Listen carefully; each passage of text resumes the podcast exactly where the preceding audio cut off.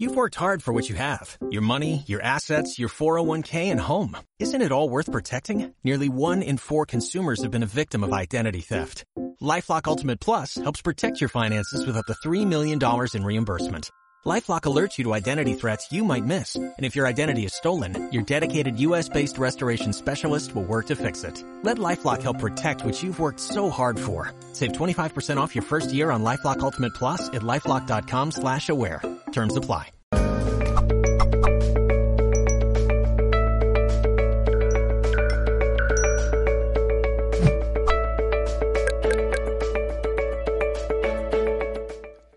Amigos, continuamos con nuestras ponencias el día de hoy y bueno, pues seguimos también con temas sumamente importantes y trascendentes. Ahora vamos a, platicar con nuestro invitado eh, Alberto de la Paz. Muchos de ustedes ya lo conocen porque ha estado ya en distintas ocasiones aquí con nosotros en Mindalia.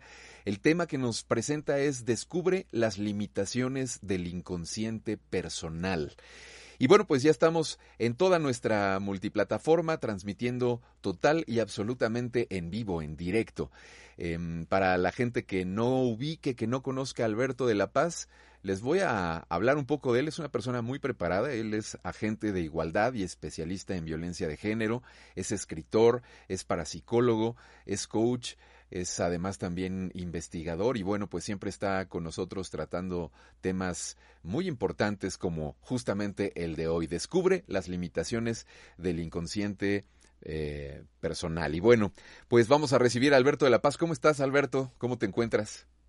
Bien, esperando vuestra, vuestra en, bueno, la, entrevista para dar información a los, a los que van a seguir esta charla y, y más adelante y la verdad que contentísimo, con ganas como siempre. Perfecto, Alberto. Pues a mí también me da mucho gusto recibirte el día de hoy. Como lo decía hace un momento, siempre temas muy interesantes contigo. Y justamente este de las limitaciones, pero del inconsciente personal. Entonces, me gustaría, si es posible, pedirte que nos hagas alguna introducción ¿Cuáles son estas limitaciones? Porque supongo que no las tenemos ubicadas justamente por estar en nuestro inconsciente, ¿no? Entonces, cuéntanos. Pues las limitaciones que tiene el inconsciente personal, antes de, antes de todo, pues eh, esta entrevista pues trata sobre una colección que voy a sacar a la venta dentro de poco, que se llama Ya te he visto, que se compone por siete por siete libros y en cada libro mmm, va, va estructurado por, dependiendo el grupo, eh, de la clasificación del grupo, que en este caso el doctor Edward Bach, que es el creador de, de las flores de Bach y de la terapia floral, pues él investigó y estructuró. En esta colección, esta, esta limitación o estos grupos, pues lo que eh, he escrito y he, y he investigado mmm, de que sea lo más psicoterapéutico posible, que no tengamos que estar hablando sobre flores, aunque tenga que ver mucho con el mundo de la terapia floral. Y en este caso, como yo soy coach eh, y también psicoterapeuta y terapeuta, pues también lo he adaptado para, para eh, como ampliar más el conocimiento que ya el magnífico Edward Bach realizó. Eh, las limitaciones del inconsciente personal eh, son, eh, son estructuras de emociones, de estructuras de emociones y, estructuras mentales que forman en cada persona un tipo de, personalidad y falsa personalidad.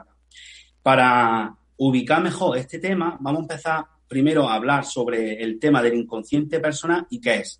El inconsciente personal es un disco duro interno que tenemos en, nuestro, en nuestra psique, en nuestro sistema cognitivo, que almacena los recuerdos, las memorias, las experiencias vividas que tenemos en otras vidas y en esta vida presente.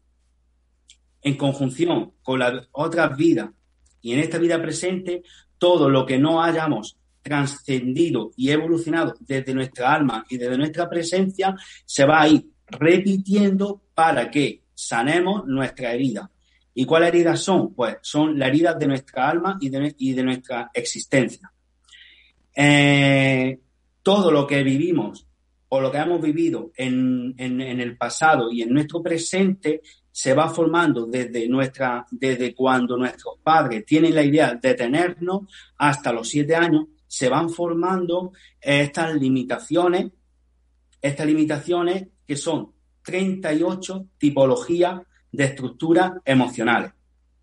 En estas 38 estructuras emocionales donde Bach eh, investigó, formó y materializó su energía en esas 38 flores que muchos oyentes conocen y muchas personas en el mundo, eh, fue, fueron divididos en siete grupos. Esos siete grupos, yo investigando, junto a la información de este, de este doctor y de muchos profesionales, y de mi experiencia y de mi investigación, eh, me he dado cuenta que estos siete grupos son siete emociones principales. ¿Cómo son? El primero es el miedo, después la soledad, la incertidumbre, el abatimiento, la ausencia o la falta de interés por el presente, el poder y la vulnerabilidad. Eh, empezamos por el miedo. El miedo es una emoción principal que tenemos todos todo el ser humano o ser vivo. Y en, el miedo eh, está dividido cuatro tipos de tipologías emocionales y mentales. Entre ellas es el miedo a lo físico, que el miedo a lo físico lo que hace en la persona o, en las personas lo que hace es eh, cohibirse y, e introducirse en una introspección. ¿Para qué? Para protegerse ante la vida. ¿Qué va, va formando este miedo a lo físico? El miedo a lo físico va formando una personalidad desde, la inseguridad, desde la desconfianza, desde la, desde la dependencia, desde no tener ese empuje, ¿vale? Porque lo digo en, esto en, negativo porque estamos hablando de limitaciones, no estamos hablando de su parte potenciadora, que eso en otras charlas que más adelante realizaré en este mismo canal, en este mismo sistema de, información. Por eso me estoy enfocando en las limitaciones. El miedo a lo físico, tanto que es el primer miedo que contiene esta emoción o este grupo de emociones, lo que hace es cohibir a la persona para protegerla de, un, de una circunstancia donde haya peligro o haya una hostilidad presente. Después, un segundo miedo que es el miedo irracional. Este miedo irracional, desde mi información parapsicológica y desde mi información terapéutica, el miedo irracional es un miedo que, sobre todo eh, toca, toca el sistema, el sistema onírico, el sistema áurico, que lo que hace es mm, activar nuestra sensibilidad. ¿Y qué sensibilidad nos toca la sensibilidad al miedo, al miedo a lo desconocido. Siguiente, siguiente miedo es el miedo a perder el control. Eh, cuando, cuando las circunstancias exteriores eh, no son adecuadas a lo que nuestro ego, a, nuestro, a, lo que nuestro constructo desea, tenemos la tendencia arquetípica de mantener el control para nuestra supervivencia. En el momento que no está saliendo las cosas como nosotros o como nuestro ego o constructo dice, activa ese miedo, el miedo a tener el, a perder el control, a, a ver qué va, qué va a ocurrir, qué no va a ocurrir, y empieza a surgir el siguiente miedo que es el pánico. El pánico es una, es una tipología emocional o incluso mental necesaria también para nuestra supervivencia. ¿Qué hace el pánico? Activarnos en un nivel alto la alerta ante un peligro. Claro está, todos estos miedos que estoy contando, estas tipologías emocionales, son necesarias para la supervivencia y la experiencia de nuestra vida, para trascender eh, las heridas de nuestra alma. Pero sobre todo en el pánico y en todo lo que estoy diciendo, si tenemos una educación muy, muy déficit en el equilibrio o en exceso en el, en el equilibrio, ¿qué va a ocurrir? Que estas tipologías o la manera de gestionar estas tipologías no van a ser desde el equilibrio, van a ser desde la carencia o el exceso. todo lo que sea carente en, esta tipología o en exceso en esta tipología es malo y no, más, y no va a traer situaciones desagradables, donde precisamente van a activar otro tipo de emociones principales de nuestro sistema cognitivo y de tipologías que van dentro de, eso, de esas emociones principales. Y el pánico, por ejemplo, si una persona tiene, mm, es muy temeraria y no entra tanto en el pánico, no va a percibir que hay un gran peligro en una circunstancia hostil. Y entonces eso también es grave. Pero también, si, mm, si eh, eso es si tiene exceso de pánico. Si tiene carencia, bueno, carencia de pánico. Si tiene sobreexceso de pánico, pues va a tener una situación donde es normal o un poquito de peligro y entonces, ¿qué va, qué va a pasar? Ese pánico va a paralizar el organismo o cualquier parte de, de su cuerpo cuando no es necesario. Y eso lo que provoca es un estrés. La educación, la educación que nosotros hemos, que, el mundo ha recibido, tanto en la cultura y en los paradigmas y arquetipos, ¿qué ocurre? Que no, nos, no nos han enseñado cómo gestionar todas estas tipologías emocionales y mentales. Y claro, por eso se forman estas limitaciones. Y hablando sobre el grupo del miedo o el miedo o la emoción principal que es el miedo, está la última, que es la preocupación por nuestros seres queridos. este tipo de tipología lo que hace es estar en alerta a la persona para que esté pendiente de sus seres queridos. ¿Y de qué está pendiente? Realmente está pendiente de lo que, del interior de sí mismo. Por ejemplo, si yo soy un hombre que me preocupo por mis seres queridos, Mm, ya la palabra o la tipología preocupación es negativo, porque hay que ocuparse, no preocuparse.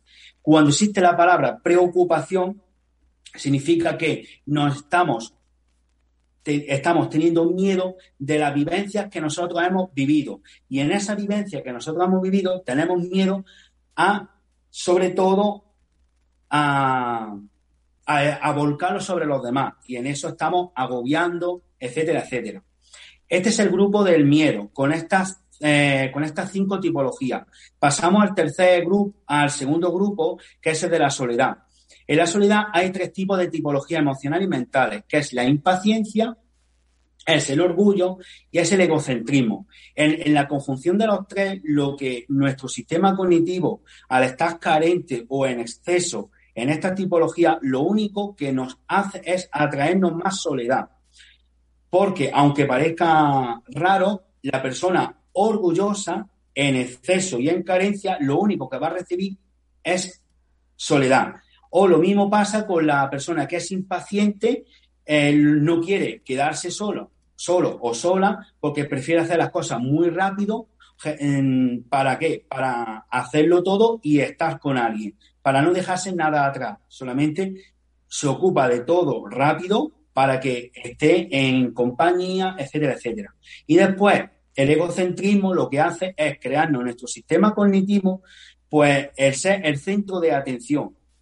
Hay un miedo tan, tan atroz como el miedo, el grupo del miedo, como el grupo de la soledad, que lo que hace que cada estos dos grupos, tanto el miedo como la soledad, vaya en conjunción con, esta tipología. Por ejemplo, si la que hemos si le he explicado las cinco tipologías, como era el miedo físico irracional, perder, miedo a perder control, el pánico y la preocupación por los seres queridos, cuando, por ejemplo, la soledad, eh, el, miedo a la, el miedo a la soledad o la soledad tiene tres, tipologías como la, impaciencia, el orgullo, el egocentrismo, cuando se activa la soledad, va a activar el miedo. Y cuando el miedo se activa, también activa la soledad.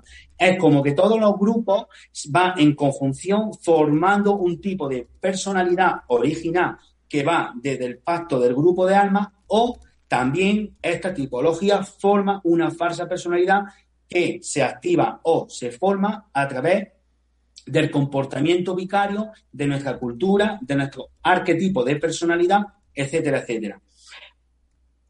Como he dicho, que cada grupo de miedo o las tipologías va en conjunción formando estos tipos de personalidad, Pasamos al siguiente grupo, que es el grupo de la incertidumbre.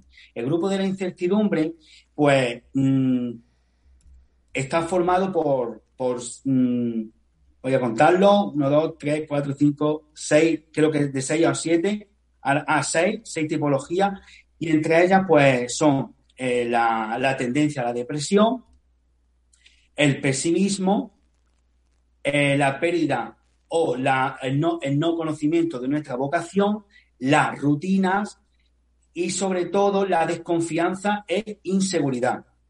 Todo esto cuando nosotros tenemos miedo, tenemos miedo a lo físico, tenemos miedo a la soledad o algo desconocido o alguna circunstancia o lo que va a ocurrir o, o, lo que va a ocurrir en el presente o en el futuro, tenemos incertidumbre, ya que en una que he explicado anteriormente como el miedo a perder el control, esa misma tipología activa también a todas estas tipologías de incertidumbre.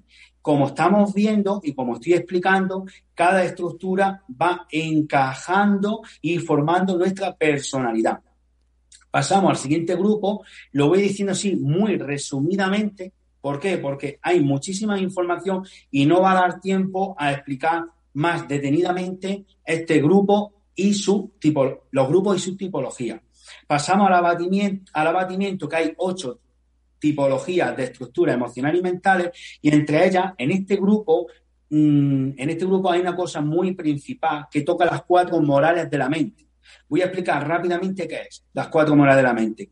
El autoconcepto o la estima, la culpa, el perfección, la perfección y la sobreexigencia.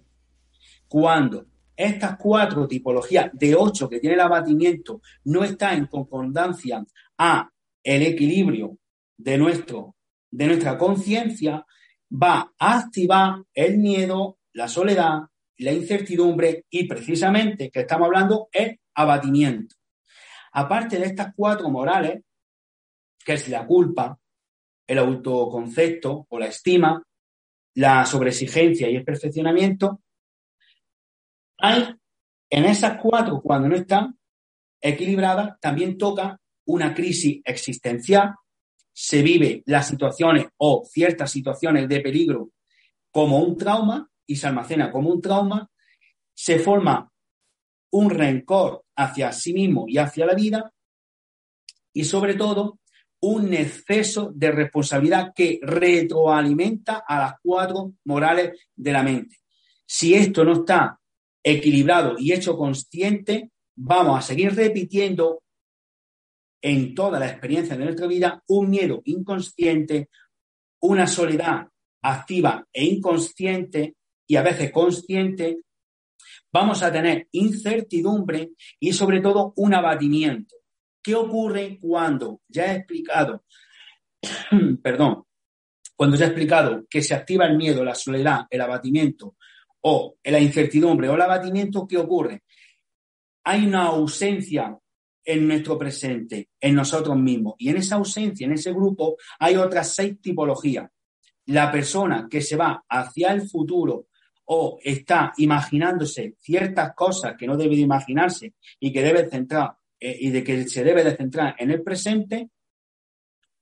También está eh, la, persona que no aprende de los, de los errores.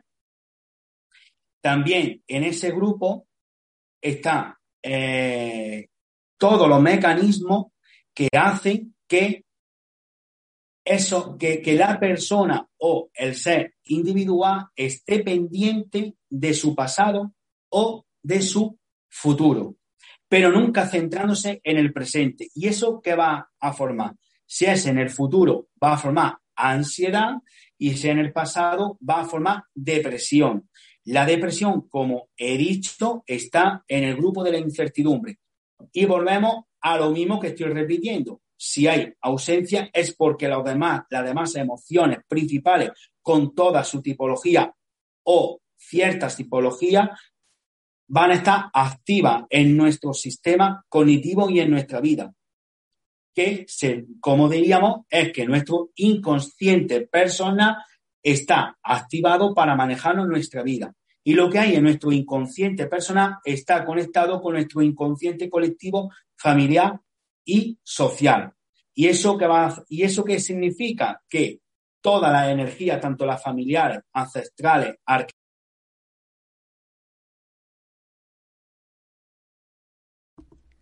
No te escuchamos, Alberto. Eh, creo que perdimos tu audio. No sé si pasó algo. Dame un segundito. Em, perdimos un poco la conexión de Alberto. Ahorita vamos a tratar de, retomar para que nos siga eh, comentando. No sé si ya estás por ahí, Alberto. Sí. Ahí estamos, perfecto. Adelante. Te perdimos el audio. Es que no se, ha escuchado, no se ha escuchado bien lo que me has dicho. No se ha escuchado, que repítemelo, por favor. Sí, es que perdimos tu, tu audio y por eso ah. regresé yo. Pero ya, ya, ya estamos de regreso contigo. Adelante. Vale, aquí ya no sé por dónde no, no había escuchado. Pero bueno, voy a pasar a los dos últimos grupos, que es el grupo de, del poder y de la vulnerabilidad. Y en este caso, el poder son cinco tipologías, son cinco tipologías las que, las que activan este, este miedo de, de poder. El primero, pues la, la manipulación, cuando la persona no está centrada porque tiene los, las emociones activadas desde el inconsciente personal a, la, al ego o al sistema consciente, ¿qué va a pasar? Que mm, va a manipular para conseguir mantener el control y sobre todo para que salga para que salga la circunstancia o haga que las personas hagan lo que la persona pretende conseguir o que las personas estén adecuadas a las circunstancias que su constructo desee. Eso es desde la manipulación. Después está la dominación, está la intolerancia, está la rigidez mental y sobre todo la injusticia. Todas estas tipologías, que son cinco, forman un falso poder cuando están en la carencia o en el exceso. Pero siempre que esté en el equilibrio, va a ser bueno para nuestra supervivencia, para nuestro aprendizaje y para nuestra trascendencia. Si hay un poder desmedido, ¿qué va a ocurrir? Porque va a activar, como he dicho anteriormente, va a activar pues todos los miedos principales como el, miedo, el propio miedo, el miedo a la soledad, la incertidumbre, el abatimiento, la falta de interés por el presente y el poder. Y por último grupo está la vulnerabilidad. En la vulnerabilidad son cuatro tipologías, emocionales y mentales, como son la no expresión de nuestros sentimientos, el, el no saber decir no o la sumisión, está la la influenciación a terceros y por último están los propios celos. Cuando todas las emociones están desequilibradas, en exceso o en carencia, la vulnerabilidad se va a activar. La vulnerabilidad y el poder juegan de la misma manera, lo único que son polos opuestos, pero a la vez son similares. ¿Qué ocurre? Que cuando la persona, dependiendo de la educación o el arquetipo que, haya tomado como rol, pues algunas personas se van a mover más desde la vulnerabilidad que desde el poder. La persona vulnerable no significa que sea débil.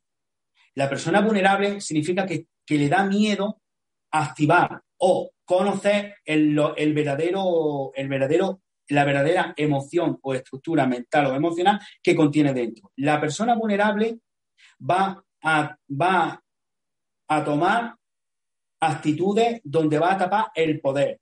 Y la persona que contiene poder o se presenta a la sociedad ante poderosa tiene muchísima vulnerabilidad.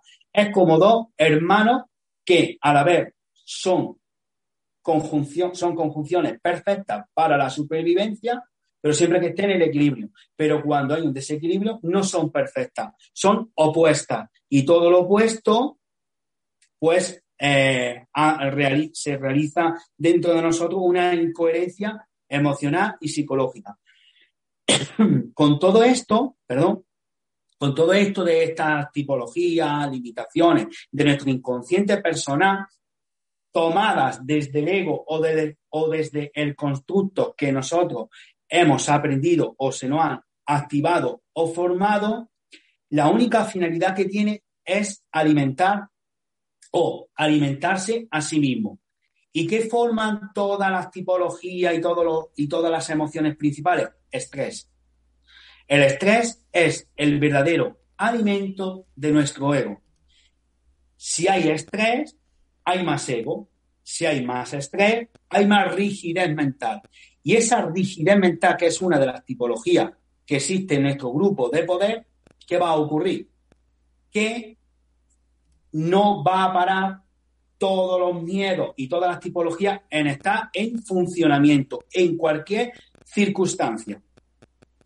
Pero si no hay estrés porque gestionamos bien las emociones, estas mismas tipologías que son limitaciones se potencian. ¿Qué significa que se potencia o se activa la parte potenciadora? Pues de la persona que es, por ejemplo, dominante, deja de ser dominante, pero sí convincente. O de la persona que no puede expresar sus sentimientos por vulnerabilidad, va a dejar de, de, va a dejar de ser vulnerable y va a tener un verdadero poder y una coherencia con su ser. Todo, como repito, es muy importante si estamos en incoherencia y en estrés, todas estas 38 tipologías que Edward Batt investigó con su gran trabajo van a ser desequilibrantes y van a hacer que vivamos vidas que no nos pertenezcan.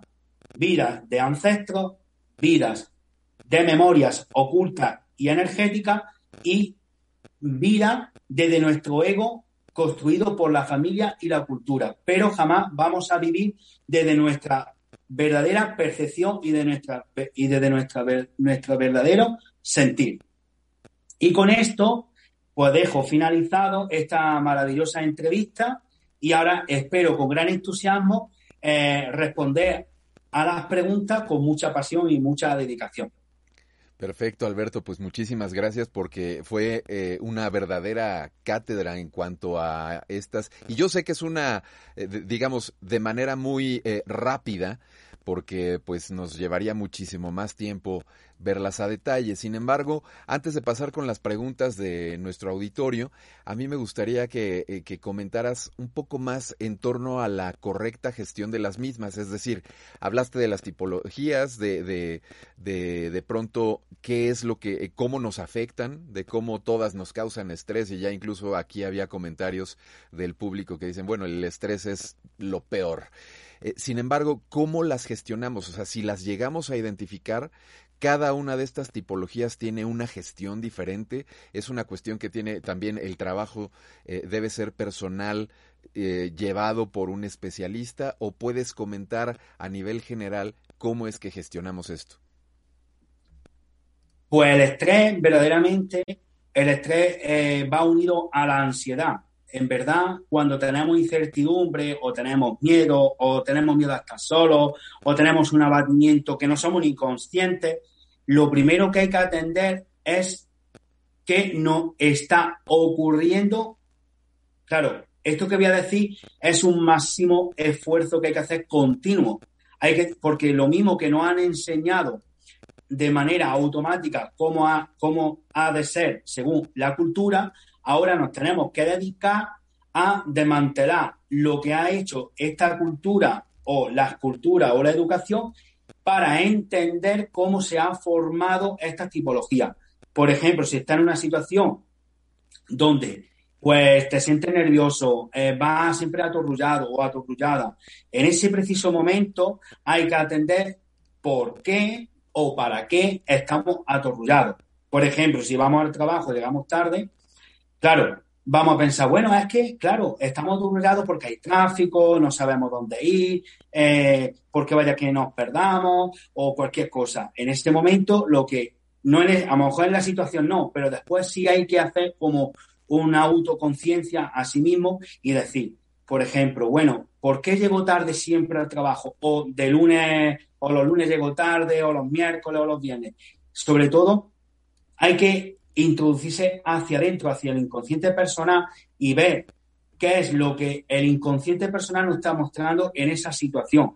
Porque, por ejemplo, si llegamos tarde porque vemos la televisión hasta alta, hasta alta hora de la madrugada, pero en verdad creemos que no nos afecta dormir, por ejemplo, pues es que yo con cuatro horas duermo bien y después no sé lo que me pasa, pero vi con muchas prisas y yo ya he desayunado, me he levantado temprano, pero siempre, siempre me estoy, eh, estoy en estrés y no llego a tiempo. No sé lo que, no sé, que algo me pasa.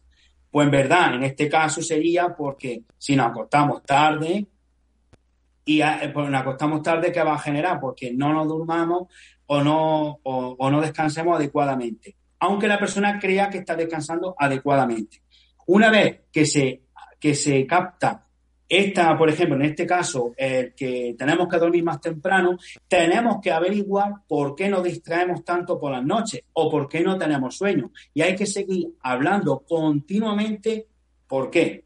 Claro, a ver, y ahora que he averiguado, porque llego, porque ahora voy con prisa o llego tarde, y es porque me apuesto tarde, ahora voy a averiguar.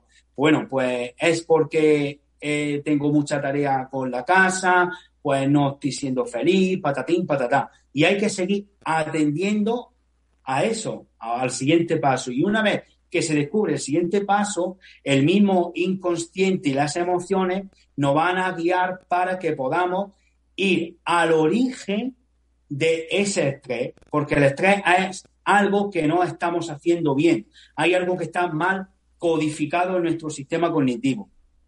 Claro, esto no es sencillo, no es tan fácil.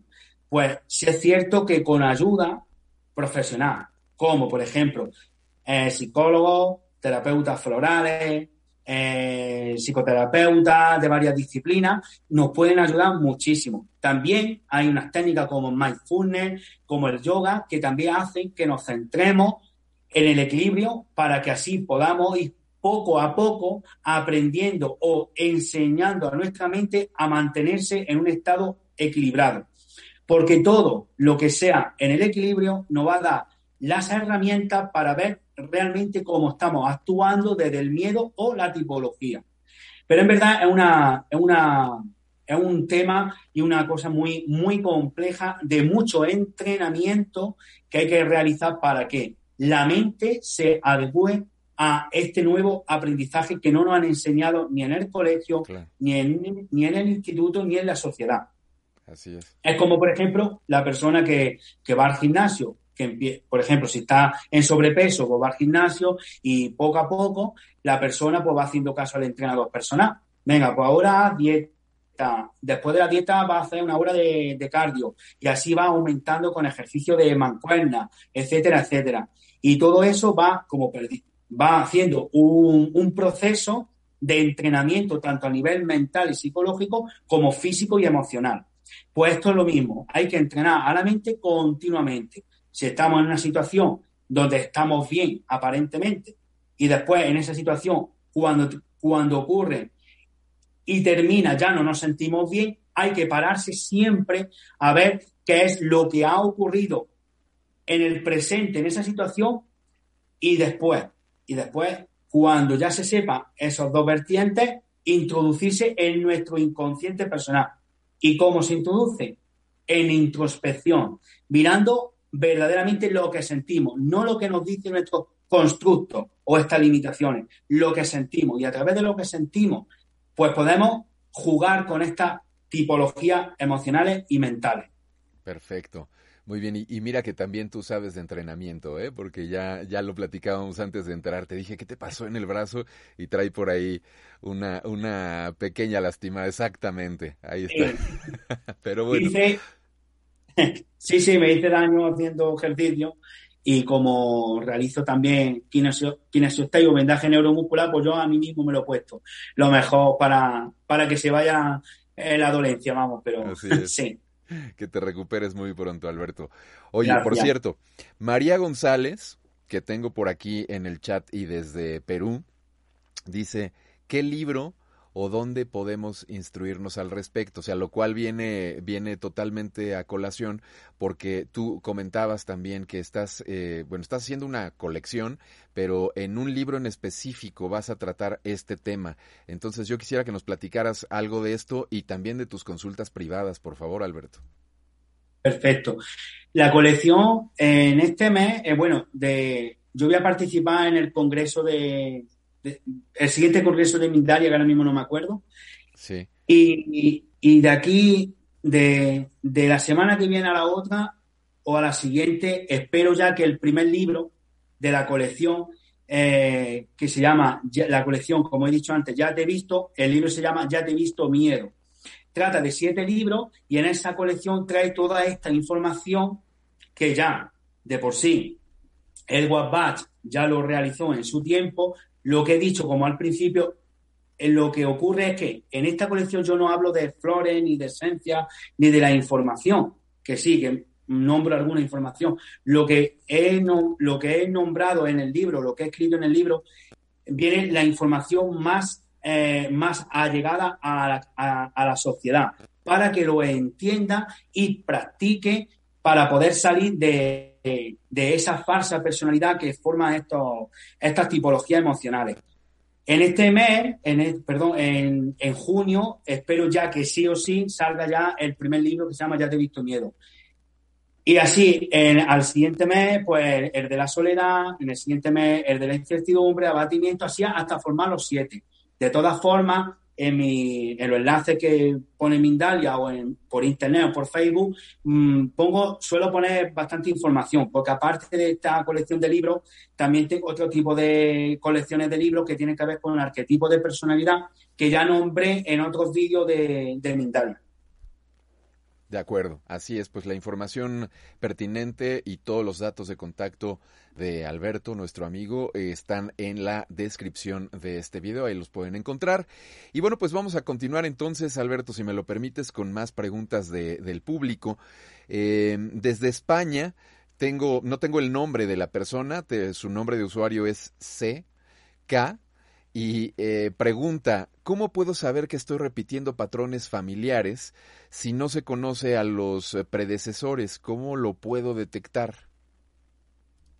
Bueno, lo, más importante sería que la persona mirase primero su inconsciente personal, su, su falsa personalidad, lo que le está creando estrés, ansiedad o depresión, o miedo o miedo a la soledad verdaderamente para conocer si es algo familiar, si es verdad que hay una buena, una buena técnica o terapia que es la terapia transpersonalidad. Ah, perdón, perdón, la terapia transgeneracional o la psicogenealogía. Yo practico como terapeuta la terapia transpersonal, el proyecto sentido sobre todo la psicogenealogía, que en esa técnica o en esa terapia lo que hace es desmantelar verdaderamente cuáles son los roles que la persona presente está interpretando. Los roles, cuando digo roles, digo también arquetipos, que son las la memorias o los papeles de, de tendencia de vida que va a interpretar la persona respecto a lo que ha decretado en su alma antes de llegar a la vida. Pero es verdad que a través de esa técnica, a través de, conocer inconsciente personal, pues lo que sí va a conseguir es que la persona se centre y se equilibre para que no viva un mayor estrés y que viva una vida más sana, porque claro, si hay estrés, no se puede una persona alimentar correctamente, no puede hacer ejercicio correctamente. Cuando hay estrés, lo único que se va a conseguir es tener unos hábitos insaludables, es lo único que va a conseguir. Y de eso ya se sabe, no porque lo digo yo, lo dicen médicos, lo dicen terapeutas, psicólogos, que el estrés es el, principio, por ejemplo, de enfermedades, como puede ser cáncer o puede ser otro tipo de enfermedad. Así es. Pues muchas gracias Alberto por esta respuesta. Ahora que mencionas lo de los arquetipos, yo les quiero invitar a nuestros amigos que no conozcan este tema, que lo pueden buscar. Alberto ya ha estado por aquí con nosotros en Mindalia tratando justamente eh, los temas de los arquetipos, entonces pueden acceder a nuestro sitio oficial, ir al apartado de televisión, Mindalia televisión y en el buscador poner el nombre de Alberto de la Paz. Ahí van a salir todas las participaciones de Alberto y pues vean esas conferencias en diferido que también son sumamente interesantes. Ahora, antes de pasar a la siguiente pregunta, Alberto, también me gustaría, eh, eh, vaya, focalizar esta cuestión en el sentido de que estamos en una etapa un tanto difícil y a mucha gente, pues esto le provoca miedo, angustia y piensa que justo lo que está haciendo que surja es la situación y no reconociendo estas tipologías. Desde tu planteamiento, desde esta perspectiva, no sé si me estoy explicando, em, querría decir que una correcta gestión no tendría nada que ver con las circunstancias externas, es decir, independientemente de las circunstancias externas, nosotros podríamos estar, estar perdón, centrados em, en, una, en un estado de bienestar. ¿Esto es correcto? Es correcto. Cuando se conoce verdaderamente, a ver, para decirlo más complejo y que las personas se lleven más información, todas las, las personas eh, contienen las 38 tipologías. Lo que ocurre que dependiendo la circunstancia, el arquetipo, la personalidad o el rol que haya tomado desde su alma, va a tener una configuración, por ejemplo, una persona puede ser más dominante que otra, pero eso no significa que la que no sea tan dominante no sea dominante. Lo que ocurre es que la persona que es más dominante ha aprendido a sobrevivir desde la dominación, pero eso no significa ni que sea mala ni que sea buena. Hay que tener en cuenta una cosa, para reconocer y aceptar que tenemos cada tipología, hay que, eh, hay que pensar una cosa, ni nada es bueno ni nada es malo. Solamente todo es un aprendizaje, porque si la persona para superar o, aceptar que tiene una tipología de dominante y manipulador, no tiene que sentirse culpable. Tiene que decir, bueno, yo porque soy tan dominante tan manipulador, vamos a ver es decir, cuando la persona ya conoce verdaderamente esta tipología y la equilibra, ¿qué va a ocurrir? Que el factor externo va a servir para más aprendizaje, pero un aprendizaje sin filtro y sin, y sin disonancia. Porque lo que hace el estrés, lo que hace la depresión y lo que hace estos tipos de tipología cuando está en exceso y en carencia, lo que forma es una disonancia cognitiva.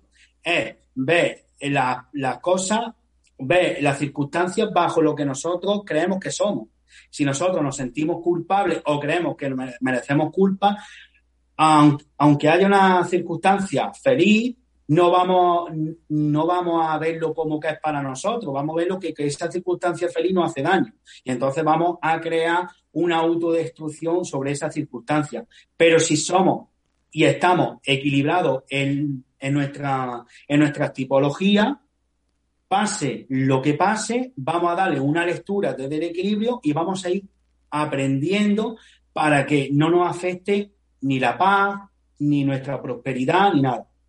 Porque realmente las tipologías mm, como que, vamos, mm, destruyen totalmente lo que es la ley de atracción en positivo, la abundancia y la prosperidad, y sobre todo la paz y el amor. cuando las tipologías nos dominan porque no tenemos la, gestión adecuada, nos van a llevar a desquicie y sobre todo a nuestro miedo, a nuestra incertidumbre, etcétera, etcétera. Y como ya he dicho, hay que estar en continuo movimiento emocional y sobre todo de aprendizaje. Hay que em, hay que emocionarse, hay que sentir y hay que aprender de ello. Y hay que auto, auto dar, autoconocer, Hay que coger nuestro autoconocimiento, ir aprendiendo, investigando nuestro inconsciente personal, que para eso lo tenemos, que está también para que aprendamos y para que lo hagamos consciente. Porque escuchando nuestro inconsciente personal, estamos escuchando a nuestra familia, estamos escuchándonos a nosotros mismos y escuchándonos a nosotros mismos y a nuestra familia, estamos escuchando lo más importante a nuestro ser y a nuestra alma. Y estando en el equilibrio sin enfadarnos con ella, estaremos en paz. Perfecto, muchas gracias por esta respuesta. Y ahora toca el turno para Andrea Alejandra Millán desde Buenos Aires, desde Argentina, que te pregunta, ¿cómo puedo revertir las limitaciones? Me doy cuenta y trato de revertir, pero luego vuelvo a caer en lo mismo. Te pido un poco de brevedad, Alberto, porque ya casi nos tenemos que ir. Perfecto. Para no caer hay que atender, hay que atender qué está ocurriendo. Si, por ejemplo, mm, yo me siento nervioso estando, estando en paz, hay que atender eso. Una vez que se atiende, se va a buscar qué es y cuando se descubre qué es, es aceptar que eso está ocurriendo y que eso está dentro de nosotros.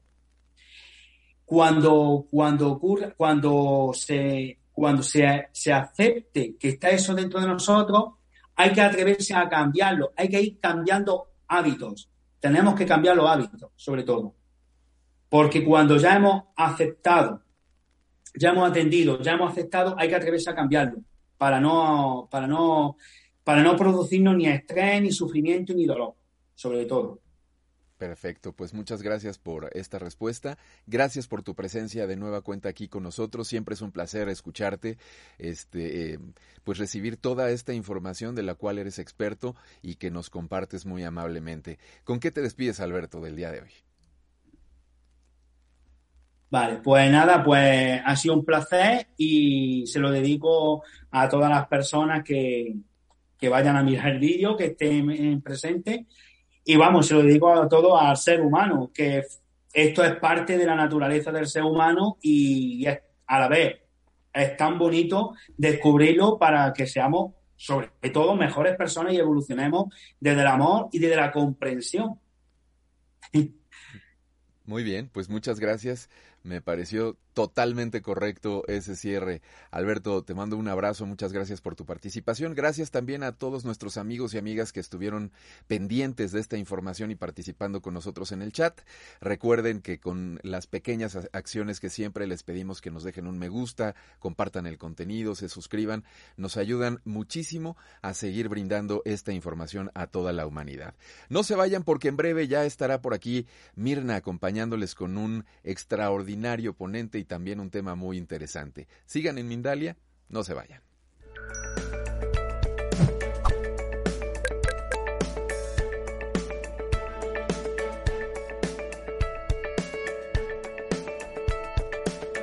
En Sherwin Williams somos tu compa, tu pana, tu socio, pero sobre todo somos tu aliado, con más de 6.000 representantes para atenderte en tu idioma y beneficios para contratistas que encontrarás en aliadopro.com. En Sherwin Williams somos el aliado del PRO.